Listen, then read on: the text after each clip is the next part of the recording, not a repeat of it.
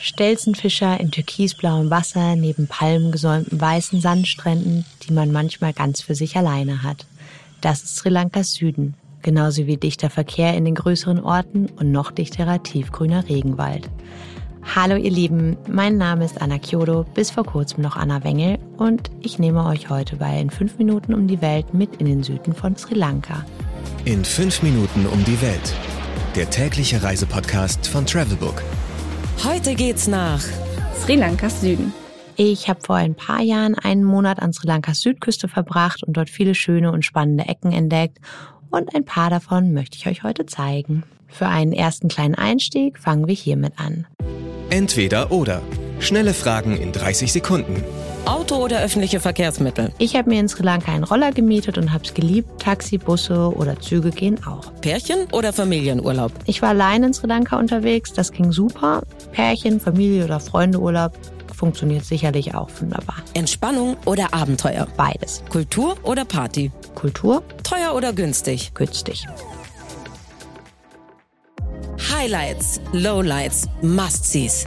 Die Travelbook-Tipps. Was ist ein Highlight? Ein Highlight war für mich der Secret Beach in Merissa. Der ist nicht mehr ganz so secret, aber er ist auch nicht so offensichtlich wie all die anderen Traumstrände, die sich eben an Sri Lankas Südküste einfach fast aneinander reihen und entsprechend je nach Saison zumindest ein bisschen leerer. Mir hat damals ein Einheimischer aus Sri Lanka von dem Strand erzählt und ihn mir als den totalen Geheimtipp verkauft. Ich habe es geglaubt und ich fand's super. naja, und nach einer etwas aufregenden Offroad-Rollerfahrt bin ich da auch schließlich zu dieser wirklich, wirklich hübschen Minibucht gekommen und es war einigermaßen leer, wirklich ruhig und wirklich idyllisch. Weil der Strand aber eben nicht ganz so secret ist, findet ihr ihn ganz leicht. Ihr müsst ganz einfach nur Secret Beach Marissa googeln. Wo gibt es die besten Restaurants? Ich finde ja immer, die besten Restaurants sind ganz klar die typisch einfachen, einheimischen, kleinen Restaurants und Buden. Und da kann man sich wunderbar einfach durchprobieren. Zwei, die mir in Gedanken geblieben sind, in denen ich super gerne war, waren das Mamas und das Café Pleasure, beide in Medigama. Das Café Pleasure scheint sich seit meiner Sri Lanka-Reise etwas verändert zu haben, aber vielleicht ist das Essen ja noch genauso gut. Was man unbedingt tun sollte. sich einen Roller mieten und die Südküste entdecken.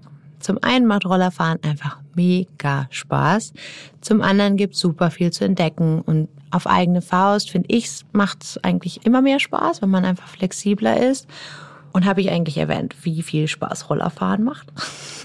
Gerade dann, wenn einem dabei eben warme Meerluft um die Nase weht, links und rechts der Regenwald ist oder links der Strand und rechts der Regenwald, je nachdem, wie man fährt. Es macht einfach so viel Spaß. Welcher ist der beste Spot, um den Sonnenaufgang zu beobachten? Den mit großem Abstand schönsten Sonnenaufgang habe ich in Sri Lanka in Ella gesehen, also nicht an der Südküste, sondern im Landesinneren. Dafür aber umso schönere Sonnenuntergänge an der Südküste. Und für die sucht man sich einfach nur einen Lieblingsstrand. Einer meiner liebsten war der Medigama Beach.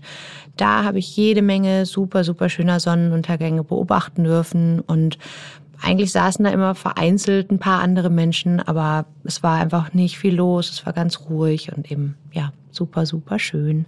Geld, Sicherheit, Anreise. Die wichtigsten Service-Tipps für euch. Was macht man am besten, wenn es regnet? Das kann schon mal vorkommen, je nach Jahreszeit, dann vielleicht auch mal etwas mehr. Trotzdem ist es aber warm. Das heißt, man kann sich einfach ein nettes Café am Strand suchen oder gleich eine coole Unterkunft mit überdachtem Balkon. Dann lässt es sich bei Regen da super aushalten. Oder man macht halt ein paar drinnen Sachen wie Tempel angucken oder auch diverse Buchläden durchstöbern. Welche Gegend ist ideal für die Unterkunft? Ich habe meine ganze Südküstenzeit in Midigama gewohnt. Ich fand es super schön und es war sehr, sehr einfach im Vergleich zu vielen anderen, aber dadurch auch ruhig und und von Medigama aus hat man einen ziemlich guten Standort, um eben die ganze Küste entlang zu fahren und alles zu erkunden. Meine Unterkunft hieß Relax Holiday Home and Tatjana House. Die war sehr, sehr einfach, aber sauber und nett. Ansonsten mochte ich noch das Senani Guesthouse und super schön fand ich auch Camp Poe in Ahangama.